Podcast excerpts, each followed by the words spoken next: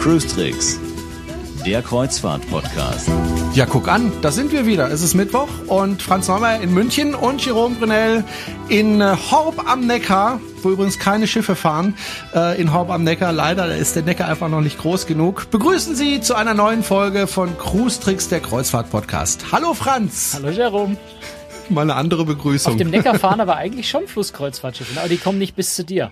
Die kommen aber nicht bis Horb. Also ähm, ich habe mal, ich habe mal kürzlich geguckt, die Pegel äh, des Neckar hier in Horb äh, zurzeit. Wir haben ähm, acht Kubikmeter pro Sekunde gehabt. Also wir hatten sehr niedrigen äh, Wasserstand die letzte Zeit. Also im Moment sind wir so bei 50 Zentimetern. Und dann habe ich mal geguckt, so Richtung Heidelberg, da waren es dann mehr als 80 Kubikmeter. Äh, also ziemlich genau das Zehnfache von dem, was ich hier habe. Da fahren Schiffe. Hier bei uns äh, in Horb fahren leider nur nicht mal Tretboote. Äh, ja, wir haben ein bisschen Stocherkähne. ist ja wichtig, ne?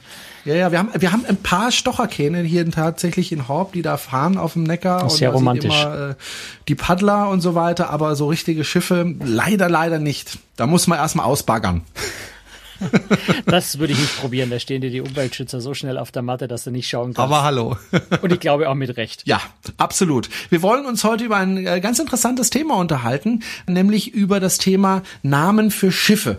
Und als ich mal angefangen habe, mich mit diesem Thema zu beschäftigen, da bin ich äh, über einen Artikel von dir gestoßen, wo du geschrieben hast, das ist manchmal echt nervig, weil du schreibst ab und zu für Zeitschriften oder Online-Magazine über Schiffe und die Redakteure, die, die sich dann deine Texte anschauen, bevor sie es veröffentlichen, die ändern dann gerne mal was in deinem Text. Und zwar zum Beispiel machen sie aus Kreuzfahrtschiff einfach mal Dampfer. Ja, wir haben ja alle im Deutschunterricht mal gelernt, dass man für Wortabwechslung sorgen soll, nicht dreimal hintereinander das Wort Kreuzfahrtschiff verwenden. Also so haben wir das nicht gelernt, aber dreimal hintereinander dasselbe Wort für eine Sache verwenden soll.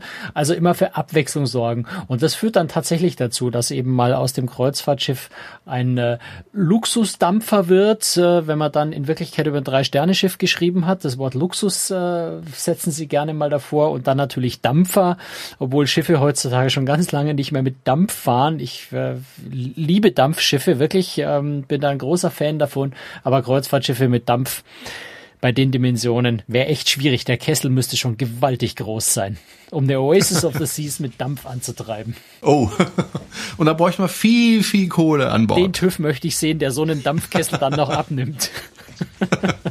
Was mir auch aufgefallen ist, wenn man sich so mit Schiffsnamen beschäftigt, ist, dass die Schiffe alle einen weiblichen Namen haben. Also es wird nie eine MS Jerome geben, was ich sehr schade finde.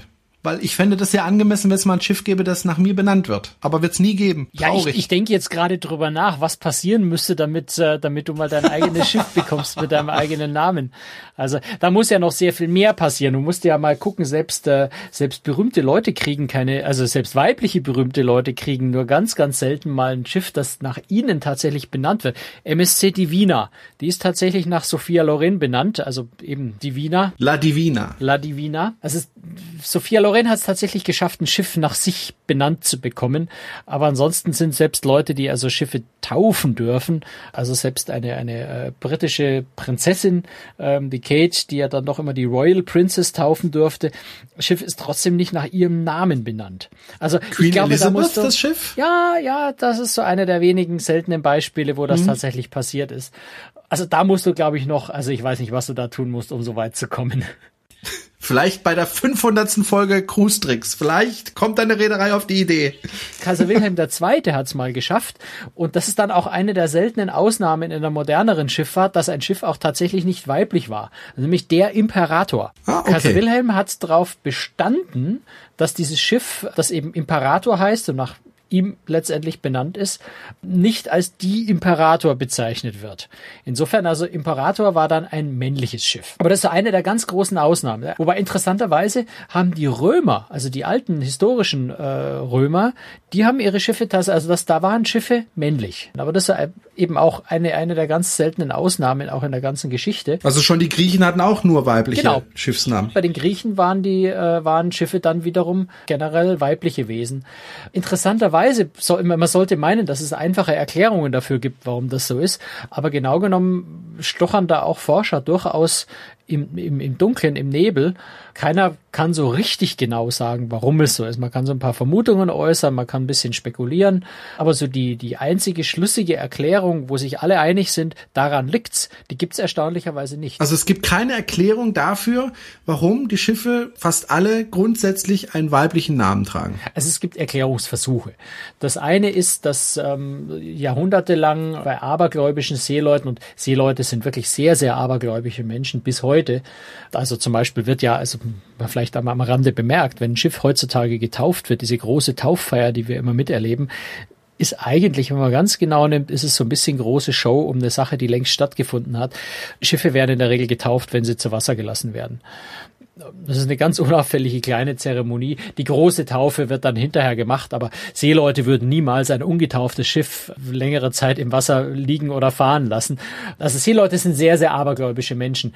Und äh, jahrhundertelang galten Frauen an Bord eines Schiffs, da sind wir jetzt wieder bei den weiblichen Schiffsnamen, galten Frauen an Bord eines Schiffs als das größte Unglück, was man sich fast vorstellen konnte. Also eine Frau hatte auf einem Schiff über ganz viele Jahrhunderte hinweg absolut nichts verloren.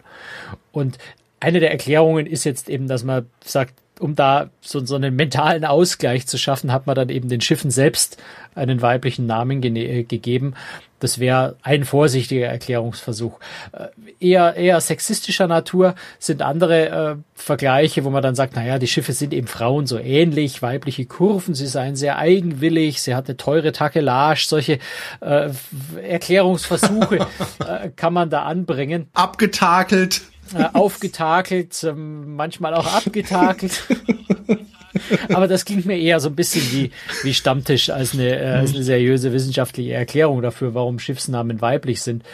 Es gibt dann auch noch Sprachwissenschaftler, wobei da wird es dann aus meiner Sicht schon ziemlich abgedreht, obwohl das wissenschaftlich vielleicht interessantesten Erklärungsversuche sind, die nämlich äh, äh, versuchen zu erklären, dass in allen indogermanischen Sprachen tatsächlich es nur ursprünglich nur zwei äh, grammatikalische Geschlechter gab, und zwar eben für lebendige und für tote Objekte. Das waren die zwei, also da gab es nicht männlich, weiblich, neutrum, sondern es gab lebendige Objekte und tote Objekte.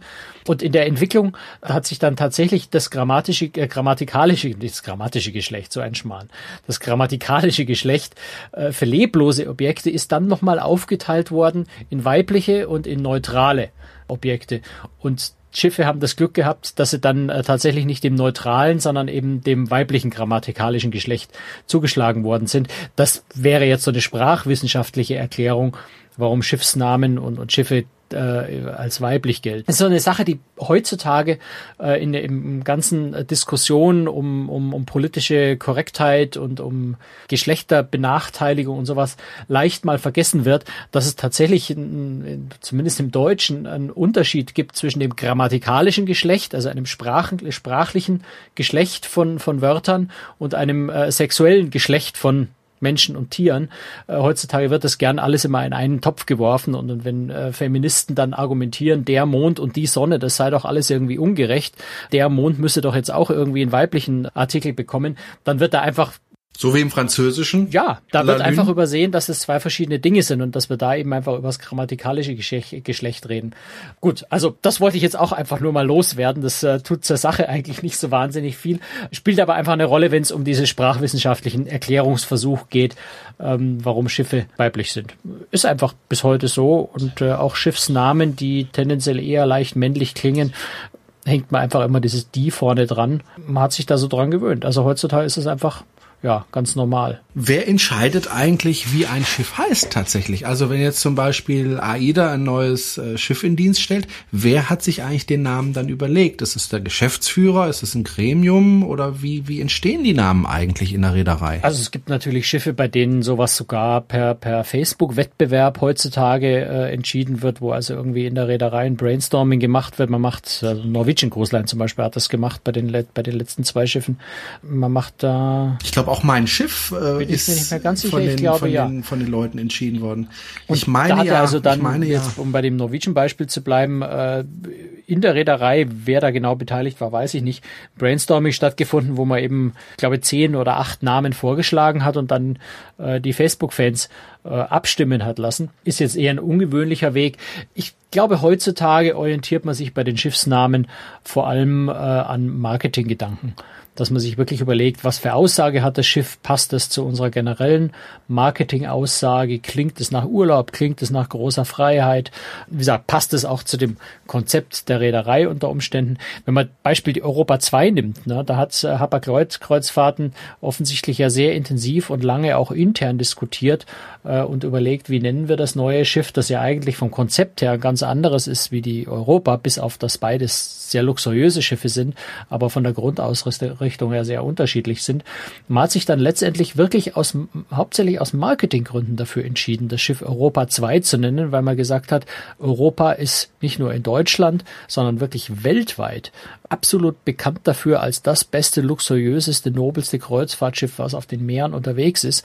Und man hat sich davon versprochen, das neue Schiff Europa 2 zu nennen, dass man eben an diese Luxuswahrnehmung anknüpfen kann und von vornherein diesem Schiff dann eben auch gleich diesen Nimbus aufdrücken kann. Und das hat glaube ich, ja auch ganz gut funktioniert, auch wenn Hapag-Kreuzfahrten durchaus ein bisschen Mühe hatte oder vielleicht noch hat, die deutlichen, deutlich vorhandenen Unterschiede zwischen den beiden Schiffen dann zu erklären, obwohl sie sehr ähnliche Namen haben.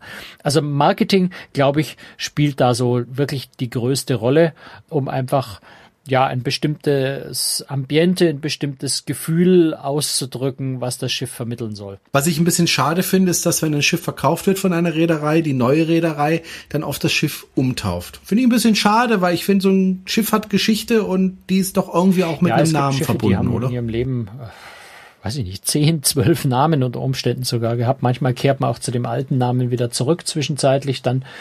Ich denke, es ist für eine Reederei natürlich schon irgendwo wichtig, den Namen zu verändern und keinen vorhandenen zu übernehmen, vor allem dann, wenn, wenn sich das Konzept deutlich ändert. Und oft übernimmt man ein Schiff ja wirklich von einer anderen Reederei, die luxuriöser war oder legerer war oder andere Zielgebiete angefahren hat mit dem Schiff. Also das Schiff hat ja ein, steht für was. Ne? Es steht für eine bestimmte Art von Kreuzfahrt, für bestimmte Preise vielleicht. Vielleicht hat sich ein Schiff auch ein besonders schlechten Ruf erarbeitet, weil es ein paar Unfälle hatte oder weil die Reederei es schlecht gemanagt hat. Also da kann es ganz viele Gründe auch geben, warum Schiffsnamen vielleicht auch negativ besetzt ist.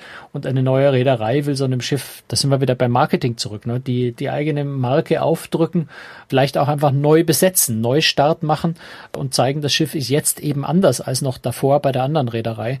Und da macht ein neuer Name schon einen großen Unterschied. Du hast gerade die Europa angesprochen. Eigentlich ist das ja falsch. Eigentlich heißt die Europa ja nicht Europa, sondern MS Europa. MS steht da für Motorschiff. Was hat das eigentlich damit Ich auf würde sich? da erstmal widersprechen. Der Name des Schiffs, der eigentliche Name Menno. des Schiffs, so wie er auch im Schiffsregister eingetragen ist, ist tatsächlich nur Europa, nicht MS Europa. Also wenn man ins Register guckt, dann steht da nicht MS Europa als Name, sondern da steht Name Europa und dann vielleicht irgendwo sowas wie Schiffstyp oder sowas, MS. Also MS heißt schlicht und einfach Motorschiff. Heutzutage sind alle Kreuzfahrtschiffe irgendwie, fast alle muss man sagen, äh, sind äh, Motorschiffe, die fahren alle mit einem Dieselmotor in irgendeiner Weise. Das war früher eher so ein bisschen die Unterscheidung dann vielleicht zum Turbinenschiff, also das TS oder zum Dampfschiff, dem SS für Steamship war irgendwann mal so, so das, das Zeichen für Modernität. Schaut her, wir haben ein Motorschiff, die anderen fahren noch Dampf, wir fahren schon mit Dieselmotoren.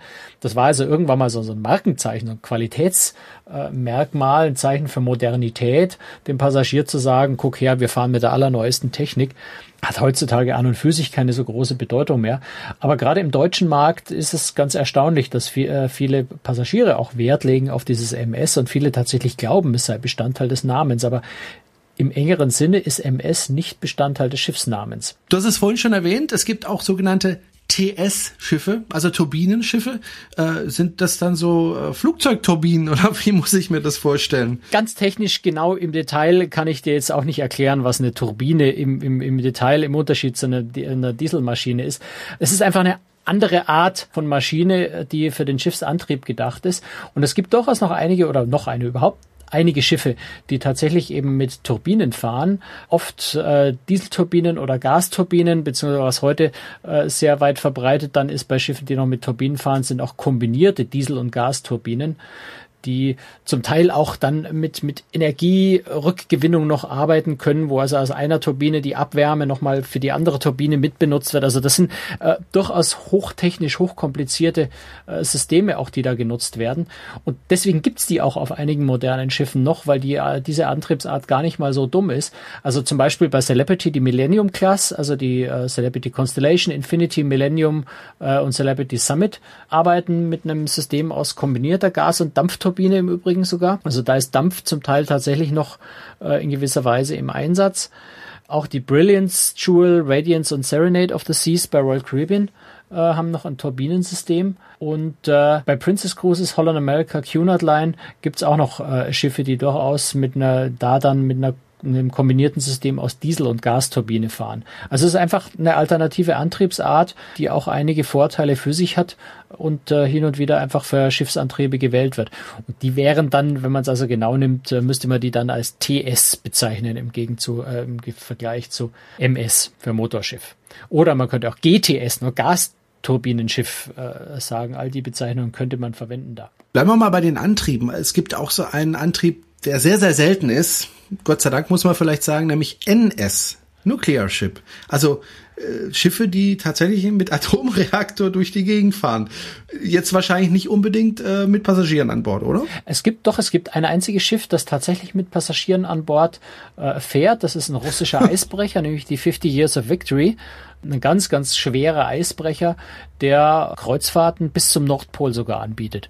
Also das ist ein sehr, sehr faszinierendes Schiff. Einzige Schiff, das das noch tut, muss man auch sagen. Es ist jetzt die letzte Saison, weil danach verbieten nämlich internationale Vereinbarungen, äh, dass, dass solche, an, äh, solche Fahrten noch angeboten werden. Das hat nichts mit dem Nuklearantrieb zu tun, sondern einfach mit, mit dem generellen Schutz der Arktis.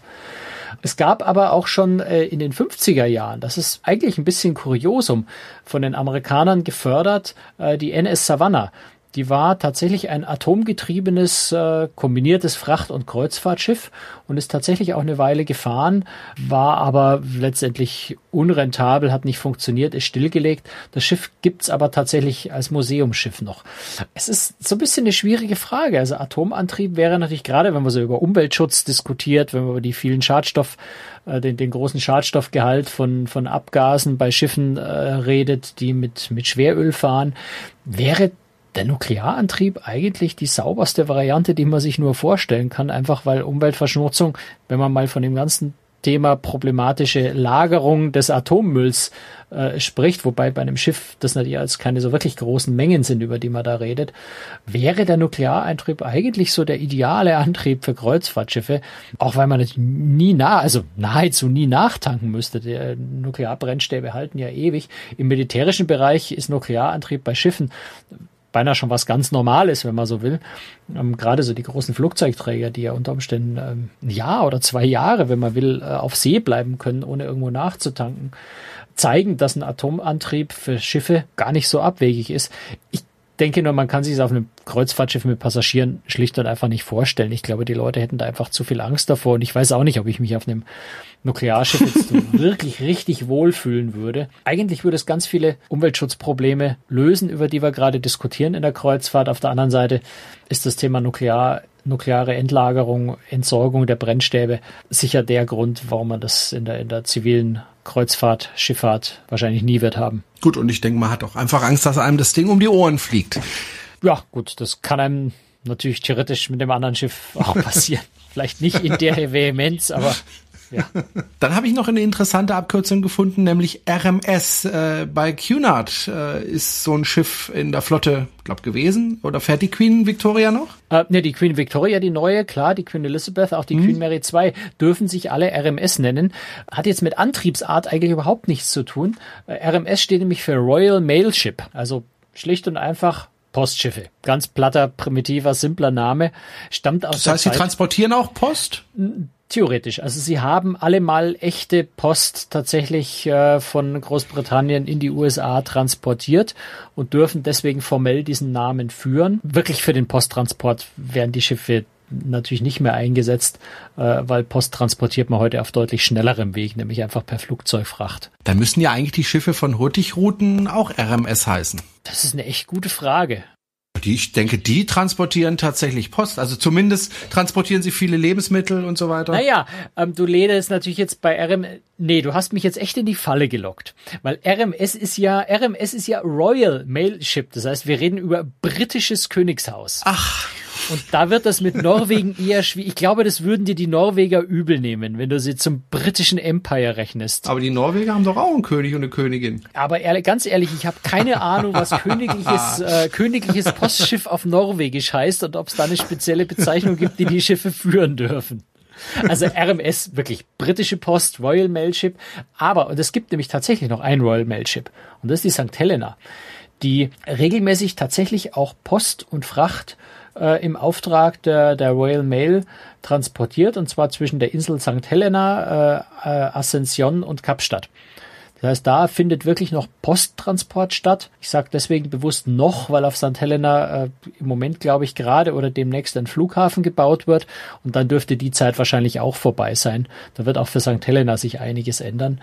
Aber im Moment wird dort tatsächlich Post noch ausschließlich äh, mit dem Schiff hin transportiert. Deswegen ist so die RMS St. Helena tatsächlich vielleicht so das letzte echte Royal Mail Ship, was noch unterwegs ist. Aber ich habe, äh, weil wir beim Thema Stichwort äh, Post sind, durchaus noch eine ganz, ganz witzige Geschichte. Ich kann mich erinnern, wie ich meine Kreuzfahrtzeit angefangen habe, nämlich auf der Delta Queen, also dem äh, Flussraddampfer auf dem Mississippi die hatte auch ein Postamt an Bord und das hatte einen ganz, ganz großen Vorteil.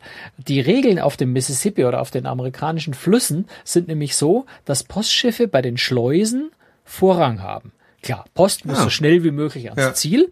Und deswegen hat die Reederei auch immer darauf geachtet, dass das Schiff weiterhin dieses Postamt an Bord hatte. In Wirklichkeit war es ein kleiner Briefkasten, wo man halt seine, seine Postkarten aus dem Urlaub reinstecken konnte. Aber es war offiziell ein postbeförderndes Schiff.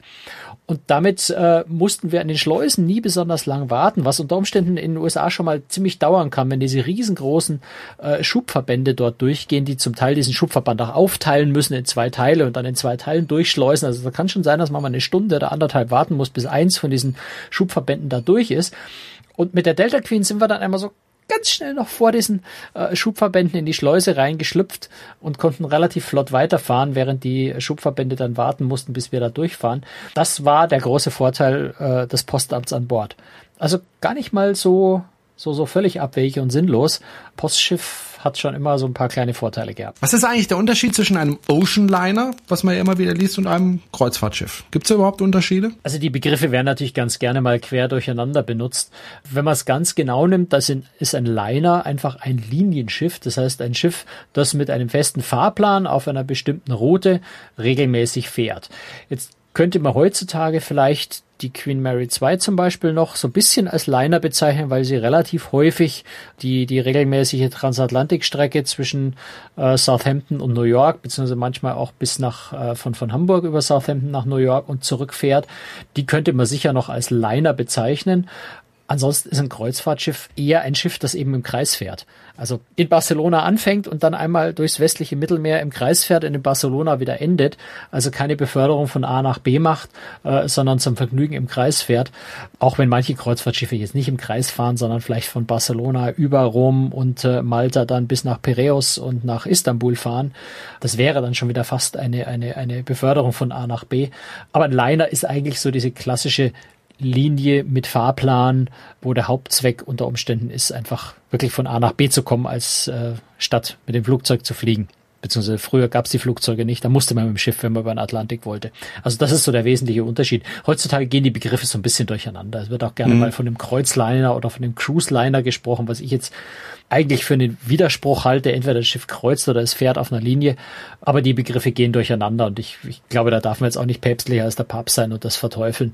Aber der genaue Unterschied wäre für mich jetzt schon, Kreuzfahrtschiff ist eben Kreuzfahrtschiff und fährt Kreuzfahrten und ein Liner fährt auf einer bestimmten vorgegebenen Linie Linienstrecke nach Fahrplan. Dann will ich nochmal auf Hurtigruten zurückkommen, weil äh, Hurtigruten, die haben ja eigentlich Fahrpläne, sind aber gleichzeitig äh, ein Kreuzfahrtschiff, aber die fahren ja regelmäßig eine bestimmte Strecke. Ja, da hast du recht. Das sind äh, wie immer Fähren. Ja, es ist so eine Kombination aus aus Fähre und Kreuzfahrtschiff und äh, ja, dort ist es kein Widerspruch. Und Postschiff. Beides in einem, natürlich Post, auch Fracht. Also Hurtigruten macht einfach alles. Das war sie. die mittlerweile 54. Folge von Cruise Tricks, der Kreuzfahrt-Podcast. Wenn es Ihnen gefallen hat, bitte, bitte empfehlen Sie uns weiter oder kommentieren Sie uns oder Sie können uns auch ein bisschen Geld spenden. Das können Sie auf unserer Homepage entweder über Flatter oder aber über, wie heißt das andere nochmal, Franz? PayPal. Ich, PayPal, genau. Ähm, ja, es können auch ganz kleine Beträge sein. Wir freuen uns über alles. Ansonsten hören wir uns wieder und zwar in genau einer Woche. Bis dahin sagen Tschüss und Bye Bye. Franz Neumeier und Jerome Brunner. Ich dachte, du sagst jetzt mal deinen Namen selber. Ich muss meinen Aber da Namen habe ich dich jetzt überfordert. Franz Neumeier. Ich heiße Franz Neumeier. Tschüss, Also, Franz. Tschüss, Bye, bye. Servus.